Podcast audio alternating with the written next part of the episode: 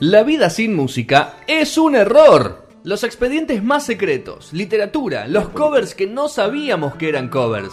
Sergio sigue buscando la octava nota musical. ¿La encontrará?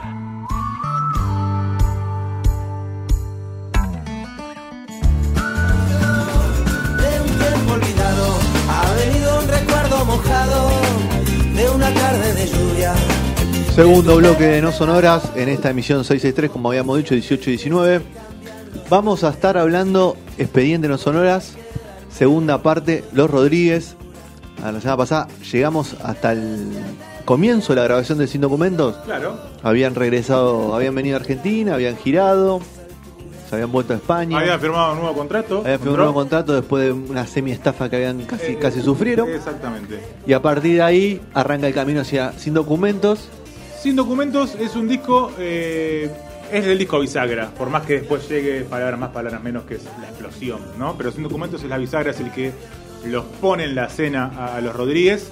Y es un disco que graban, eh, que, que- después también genera el boom extremo que ya habíamos escuchado en el audio de la, semana pasada, en Argentina también. Si ven, siempre fue un. Desde el principio fue un éxito Argentina, pero sin documentos lo masificó también. Eh, este disco con, la nueva compañía discográfica, encuentran también productor de disco que es Nigel Walker. Eh, la banda siempre te- tenía como los temas siempre muy armados en sus maquetas, en sus demos, ¿no? En sus demos. Y en este caso no fue la excepción, fue igual, fue mu- muy laburado previamente hasta que hasta que llega el momento de la grabación. Eh, Empiezan a haber rispideces, el baterista Vilela ya empieza a decir, bueno, che, ¿qué onda con las composiciones? Siempre compone Calamaro, un poco menos rock, el, tema típico que le dan a Infante, a mí me deja medio afuera siempre. Los temas los terminamos macerando entre todos y sin embargo firman unos pocos, ¿no? Empiezan esas rispideces, eh, pero todo sigue en marcha, marcha sin, sin problemas. Con un Infante que habíamos hablado también, que había tenido sus problemas con las drogas junto a Rock también que empieza a coquetear de nuevo con, con los vicios, ¿no? A partir de entrar eh, la cocaína al grupo una vez más, eh, es como el puente a lo que él había escapado, que había sido la heroína, y de a poquito empieza a aparecer y se lo empieza a notar más disperso, sobre todo en esta grabación de disco, donde la droga todavía recreativa empieza a ser como un, compañero de- de- del grupo, aunque lo que más pintaba siempre era el faso tranquilo, nada, nada tan extremo, pero el fantasmita empieza a aparecer, sobre todo en Julián Infante. Sin documentos, la canción explota. Así, Hitazo, ¿no? cancionzaza. Hitazo total, explota en España, explota en Argentina. El verano español, que es del año 93, que obviamente mitad de año, es locura total. En ese año tocan en las ventas. En la Plaza de Toros. En la Plaza de Toros, el 7 de septiembre del 93. Eh, A partir de ahí habrá nacido la- el fanatismo de Calamaro por ese. ¿Quién te Calamaro fanático de es un Torres. extremo, ya, sí, sí, fue, sí. fue ahora cuando abrieron. Cuando abrieron las ventas de nuevo. Fue- fue- exactamente. Telonearon a Manolo Tena para 20.000 personas. Eh, es como hasta el momento había sido su recital más masivo, pero no era propio. Eh, recontábamos que ellos nunca llegaron a tener una masividad propia, ¿no? Eh, siempre estos momentos, después vamos a hablar un ratito con Sabina, siempre los momentos masivos fueron con otro artista. Igual 20.000 personas en España es una locura, un artista local. Bueno, claro, pero era telonero de. Manolo, No, no, este caso, de Manolo Tena. El- este show, si no me equivoco, es el que apareció El que hace muy poquito. sí, sí, el que salió, el nuevo disco. En, en Spotify. El último disco, sí, Eh, claro, sí, el último disco es este, por eso no, no- no- nos quedamos ahí. Buenos Aires ya es un descontrol también. Noviembre, serie de Gran Rex. ¿no? La banda empieza a, a- a pegar muy fuerte. Hablando de pegar fuerte, medio año después, en junio del 94, eh, hablábamos la otra vez de Tequila, que era la banda como... eh, La Génesis. germen, claro, de, de- de dos de los integrantes. Eh, Manolo Iglesias, parte de esa banda, fallece de SIDA en ese momento. Y eh, tanto Ariel Roth como Infante, sus ex compañeros, se hacen los estudios. A partir de ahí, estamos hablando de los 90s, 90s promiscuos, 90s con este. Claro, que viene con el coletazo, el coletazo de fines de los 80 Con este los aparecen esos 80. primeros casos famosos. los, digamos. fa- los casos famosos, los Mercury. cercanos que empiezan a pegar. Freddie Mercury. Freddie Mercury, Magic. Magic Johnson, totalmente. En la música también pega mucho. Eh, pasa que se hacen los test y da por ahora negativo la cuestión. Digo por ahora porque en realidad lo que pasa con Infante es que empiezan a decirse que no se lo había hecho el test, que él dijo que sí, pero que le agarró miedito y no lo hizo. Pero bueno, se quedan como más tranquilos todos ante la cuestión. No hizo pisa en el jarrito. Exactamente, no hizo el famoso piso en el jarrito. En ese año también, para ver un año que por un lado venía bárbaro en cuanto a éxito y por otro lado venía medio turbulento, en La Plata, en, en noviembre, en el año 1994, en La Plata, se da la famosa frase, eh, qué, lindo se- qué linda noche para fumarse un porrito, de Andrés Calamaro, Que tuvo- con todo lo que generó eso. Claro, ¿Te acuerdas definición lo judicial eso, hace unos años terminó. Fue una locura. juicio. O sea, está bien, era algo que no se manifestaba tanto en público, en público, ese momento, claro. la verdad. Pero yo no, no recuerdo tanto, o sea, fue demasiado eh, lo que se armó, el revuelo que se armó alrededor de eso. Y la cantidad de tiempo que se siguió hablando Y de lo lo que, mismo. claro, el tiempo que. que- Pero que- también hay que entender, bueno, el contexto en el que estábamos en ese momento, ¿no? No es hoy. No, no, no soy, sin duda. Pero no estábamos en democracia, tampoco éramos. No, Estábamos no estoy diciendo eso, pero todo digo- era un desconche, pero para afuera no, ¿viste? Para Pero afuera el 25 público- años atrás, estamos Claro, en otro, bueno, en otro estábamos- país. todavía no había pasado el caso Coppola acá, que ahí iba a ser, claro, como el, La puerta a la droga. La puerta a la droga. Bueno, eh, en, e- eh, en el año siguiente, en el año 1995, para que sigan así lo- lo- las cuestiones, es donde empiezan las sospechas de que Julián Infante tiene, tiene SIDA. ¿no? Empiezan esas cuestiones, todo muy sospechoso, eh, los músicos ni idea, alguno que otro lo pensaba, la mujer que, eh, que tuvo... eh, hablábamos antes que hubo hay una biografía que salió de los Rodríguez y se habla mucho habla mucho la mujer de, de ese momento de Julián Infante que, muestra toda una relación de ida y vuelta muy turbulenta con el músico no hasta de abusos de maltratos De violencia de eh, género, sí. de violencia de género de sus problemas extremos con la droga ya a esta altura Un triste clásico de este tipo de gente. Claro, bueno, e- era el personaje oscuro. Nosotros habíamos dicho ya que, que, viste, todo grupo tiene su Es así, personaje. tal cual. Este era el como el oscuro, que a su vez emanaba luz, por decirlo de una forma también, viste, para. Tenía Sus momentos buenos. Claro, era, era como, eh, creo que un poco lo decía Roth en un audio que escuchábamos, era como hasta tierno, ¿no? Por decirlo de una forma, pero para no pasarnos de 100 documentos, tenemos un poquito lo que nos A contaba. Calamaro, lo que fue Andrés ese momento de 100 ¿Qué dice? documentos. Grabamos sin documentos, ¿no? Una grabación áspera, pero bien, con todo bastante bajo control. Todas las grabaciones tienen un momento que es como, es un túnel y no es de luz ni atrás ni adelante, pero no duró mucho ese momento, ¿no? Finalmente lo hicimos bien, ¿no? Y salió un disco muy parejo y fue un éxito. Yo creo que llegué a ese punto cuando empezó el éxito, nosotros dijimos menos mal, ¿no? Yo creo que ese fue un poco el feeling de los Rodríguez, o sea, menos mal, ¿no? Que habiendo radio, las canciones que suenan son las nuestras porque siempre pensamos que era como tenía que ser, ¿no? Bueno, Muy claro. ahora empieza. Clarísimo todo lo que dijo. Lo que es muy claro porque además está diciendo, bueno, la banda estaba buenísima, tenía buenas críticas, empezó a ser eh, aceptada, que hablábamos de que en España todavía no, no tenía tanto aceptación, eh, lo empezó a lograr, este disco le- los metió en esa cuestión, eh, pero no ganaban un sope. Entonces esto de a poquito le empezó por lo menos a dar un, un poco de pan, ¿no? También a, a la banda que tiene que acompañar siempre y de éxito, de que los, suene- los temas suenen en la radio para que sientas que estás haciendo algo que realmente vale la pena laboralmente, ¿no? Entiendo, perfecto. Eh, pero bueno, todo la plata, cuando aparece la plata, aparecen también los, Los problemas, problemas. señores y señores. Ya lo dijo Cerati, ¿no? Las bandas se separan o por las mujeres o, por, por los, plata. o por los O por el ¿no? dinero. Cuando las bandas eran todas de hombres, ¿no? Ahora hay bandas de hombres y mujeres, por suerte. Y se pueden pelear por las mujeres también. Y se pueden pelear por hombres también, ¿no? Por las dos cosas. Claro, por la pareja, por el amor. En, en definitiva es eso, ¿no? Eh, empieza el principio del film. ¿Por qué? Antes de empezar a grabar palabras más, palabras menos, reunioncita, nos juntamos acá nosotros, ¿eh? y como que salta de uno, en este caso, eh, estábamos, recordamos que era una banda con muchos personajes grosos, grosos digo fuertes, perdón, fuertes, ¿no? Personalidades, sí. Personalidades fuertes. Venía un calamaro eh, con éxito total con los abuelos de la nada. Eh, de Argentina a España, tenías dos tipos que le habían recontra pegado con una banda cuando eran pendejos, un batero que era medio que el, el que formó la banda, ¿no? Entonces todos tenían su, su fuerza. lugar, su carta. Y hasta Ariel Roth, de cierta forma, era el que medio lideraba la cuestión siempre. Y Calamaro era como el genio que estaba del costado y te tiraba la posta.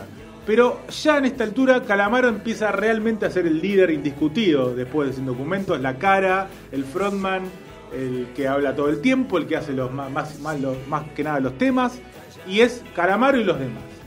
¿Y por qué es Calamaro y lo demás? Porque Calamaro un día le dice, muchachos, a partir de ahora, cada show, cada cosa que entra, todos lo dimos en partes iguales. A partir de ahora, yo voy a ganar el 40%, Ariel el 30%, Germán Villera el 20% y Julián Infante el 10%. Así que ese 25, 25, 25, 25 pasó a ser 40, 30, 20, 10. Obviamente. Al que le gusta, le gusta y al que no. Claro, bueno, cuentan mucho lo- lo- los músicos en algunas notas o en algunas declaraciones, sobre todo Virela. No había opción, o sea, era eso, chau. O se Chau. iba el tipo. Porque el tipo ya estaba empezando a ver que podía tener su carrera Se la solista. creía. No, que, que- que- que él era, eh, El que lleva adelante. tenía una fuerza tan grande que podía ver más allá de, de la banda y ya estaba empezando a pensar Calamaro en su. en su- en su- Tenía un contrato en la tenía un contrato sobre la mesa seguramente. Sí, para sí, en breve vamos a decir que tenía un viajecito a Miami que fue a hablar con algunos para ver qué onda. Entonces, bueno, no quedó otra. Era, era eso, Chavo Rodríguez, y dijeron, bueno, vamos a darle. ¿no? El Plata mejor eso que nada, claro. Claro, bueno, vamos a ver qué onda. Pero, eh, de hecho, Vilela es- en un momento dice, no es que mm, no, no parecía hacerlo por la plata. Ya era el ego de Calamaro, ¿no? Empiezan a, a ya tirarse palas, ¿no? O sea, la banda empieza a desquebrajarse bastante en cuanto a relaciones. Sin embargo, viene tal vez el. Va, no, viene el disco más Más fuerte, emblemático, sí, obviamente. Sí, sí, que es sí. palabras más, palabras menos, con mucho laburo de estudio, en este caso, con un nuevo productor, con Joe Plani, y grabado en el Cortijo, en Málaga, que es una especie de, bueno, creo que Infante lo va a contar mejor, ¿no? Eh, Bueno. Nos va a contar un poco de qué se trataba esa grabación. Hablar de Joe Blaney y hablar del cortijo y de la grabación de palabras más, siempre se te queda chico porque fue muy grande. De hecho, el disco salió ya hace un montón y todavía ha seguido y sigue y sigue. Y trabajar con Joe es un encanto y, estar en el sitio que estábamos, o sea, se puso todo a pedir de boca, que creo que luego se reflejó en ventas del disco, en todo. Fue un, fue yo ya creo el cohete que disparó a los a los Rodríguez de aquella manera, hacia arriba. El Cortijo era como una mansión, digamos, muchas habitaciones, ¿no? Para grabar las típicas, viste que pasa mucho eso en las grabaciones. Esas Los, granjas. los catillos. Los Claro, el, castillos. de los Stones, ¿no? Claro. El de- Claro. Obviamente. Eh, bueno, era la casa estudio, todos tenían su habitacioncita, ¿eh? estaba todo bien. Eh, Ariel Roth dice que es como. Siente que fue la última gran convivencia de, de los Rodríguez, ¿no? El último Que convivieron mucho, ¿no? Que Ellos convivieron, vivieron- vivían juntos. Ellos vivían juntos, ya lo habíamos contado en sus comienzos. Y este fue como su el último momento de felicidad en grupo, por decirlo de alguna manera. Como dato de color que no quiero olvidarme, eh, Joe Blani, que había laburado con Kay Richards, con Prince, con The Clash en su momento también, era un grosso, también había laburado, laburado con Charlie. Laburó con Charlie. Eso te estaba a punto de También decir. había laburado con Charlie. Había laburado con Charlie en. Ay, no me acuerdo qué disco, pero. Ay, la puta madre, lo había visto. Eh, ya te lo digo. Ya, pero decímelo, Ya te lo digo, yo lo tenía ahí, no me acuerdo. Pero te lo voy a dejar a vos. No me acuerdo, no me acuerdo. Había laburado con Charlie y se dice que Calamaro le pide el teléfono a Charlie del chabón y Charlie no se lo quiere dar y no se lo da. No le Y da el número. Charlie siendo Charlie no me sorprende. Charlie no le quiso dar el teléfono a Calamaro de Joe Lenny, entonces lo fueron a encontrar por otro lado, tuvieron que ir por atrás por los productores y eso a buscarlo, porque no le quiso dar el teléfono. Charlie que había tocado con Calamaro. llevaba muy bien, Charlie. Ya a esa altura estaba todo medio áspero, pero te acordamos que habían tocado juntos. Ah, no se sabía tanto que no, no estaba tan bien la cosa en ese momento. Charlie era, era el Charlie del aguante, ¿no? Pasa Era- que Charlie, que estábamos hablando del Era momento- la, lacrimógena. Kicks modernos, ¿no? ahí me muy bien. ahí Ah, está. era- una bomba de tiempo. El, el- el Charlie del aguante era. De Claro, no era el. Charlie más, más ameno, ¿no? Eh, en ese momento. No, no, habían pasado 15 años el Charlie más o menos. el Charlie noventoso Claro, era, no va. era revoltoso, justamente. Es el que termina la trastienda ro- gritando rompan todo, ¿ves? Claro, Charlie ese, ese Charlie es, sin duda. Charlie. Bueno, temazos acá, ya escuchamos un par, hablamos con Mika la semana pasada también, ¿no? Todos hits, ¿no? Todo, para mí todos hits. Bueno, hablando de todos hits, hay, me gustaría hablar de dos hits, muy rápido, después ya seguimos. Uno es mucho mejor, que es un tema de Ariel Roth, que no hay tanta voz de Calamaro, está con, tiene un invitado, y es porque Calamaro no quería cantar el tema, no le gustaba, quería dejarlo afuera. Así nomás dijo Calamaro. Sin embargo, termina siendo uno de los grandes éxitos del disco, lo cantó Coque Maya, de una banda que se llama Los Ronaldos, española. Ah, con Cristiano. Exacto. O con el gordo. Con el gordo. Bueno, eh, el manager Rupérez, que hablamos mucho de él, que hizo mucho por los Rodríguez, por más que después terminó todo medio áspero con algunos, eh, dice que bueno, que era la época donde todavía, si bien había alguna que otra droguita por ahí, estaba todo bastante bien, mucho faso, todo muy tranquilo. Eh, pero la heroína empezaba a aparecer de a poco y se empezaba a notar sobre todo en Julián, ¿no? Él dice, Julián entró en aquello, ¿no? Sería, era- y ahí ya es como que teníamos la sospecha de que tal vez tenía sida, la cuestión de sus excesos, ya empieza a ser la parte más como apartada de Julián Infante, que a su vez lo habían apartado por el hecho vos vas a ganar el 10% nada más, pues es un bardo, ¿no? Claro. O sea, de, de- de- de por sí ya era como el... Lo ningunearon un poco. Era como el lumpen ya de la banda definitivamente. Eh, bueno, y hay un tema más de Sergio Makarov, que también hablamos ¿no? la semana pasada, eh, La Puerta de al lado. Y me voy a meter en el otro que es todavía una canción de amor, que es una canción de Sabina. Que eh, Sabina le dice, um, es como que le dice a Calamaro, este tema lo compuse para ti. ¿no? Y cuenta Pancho Barona, que se hizo muy amigo de Calamaro en todos esos tiempos. Pancho Barona es el, ladero ¿no? de Sabina, que se lo dio a 20 artistas distintos. Y le dijo a todos lo mismo. le dijo lo mismo, pero Calamaro lo grabó. Y menos mal que lo agarró Calamaro. Claro, porque y en verdad- Buenos Aires supuestamente lo compuso. Lo compuso en clásica y moderna, Ah, en, el, ¿no? en el bar. eh, En el bar, que después ahí. se puede continuar con la canción de Las patillas del abuelo, si querés. ¿no? Claro, tam- ah, también es, ser. Que ahí cuentan la historia de clásica y Sí, moderna, que lo vio. sí. y que- bueno, no, así para que siga habiendo continuidad. El ¿no? primer disco de la pastilla Abuela. El primer disco, de- de hecho, no, creo que. No sé si es, no sé si Creo que es eh, inédito. Creo el que es inédito. Creo que es inédito. Claro, es un tema inédito de la patilla que tiene, creo que tiene más inédito que los No tiene redondos. más inédito ahora ya. ¿Por qué? Antes tenía inéditos, ahora ya no, no, no, no aparecen más esos inéditos. Pero existen, digo, que Sí, es como sí, los redondos, sí. tienen como los redondos que tienen un Sí, montón, sí, ¿viste? sí, existiendo, ¿No? obvio.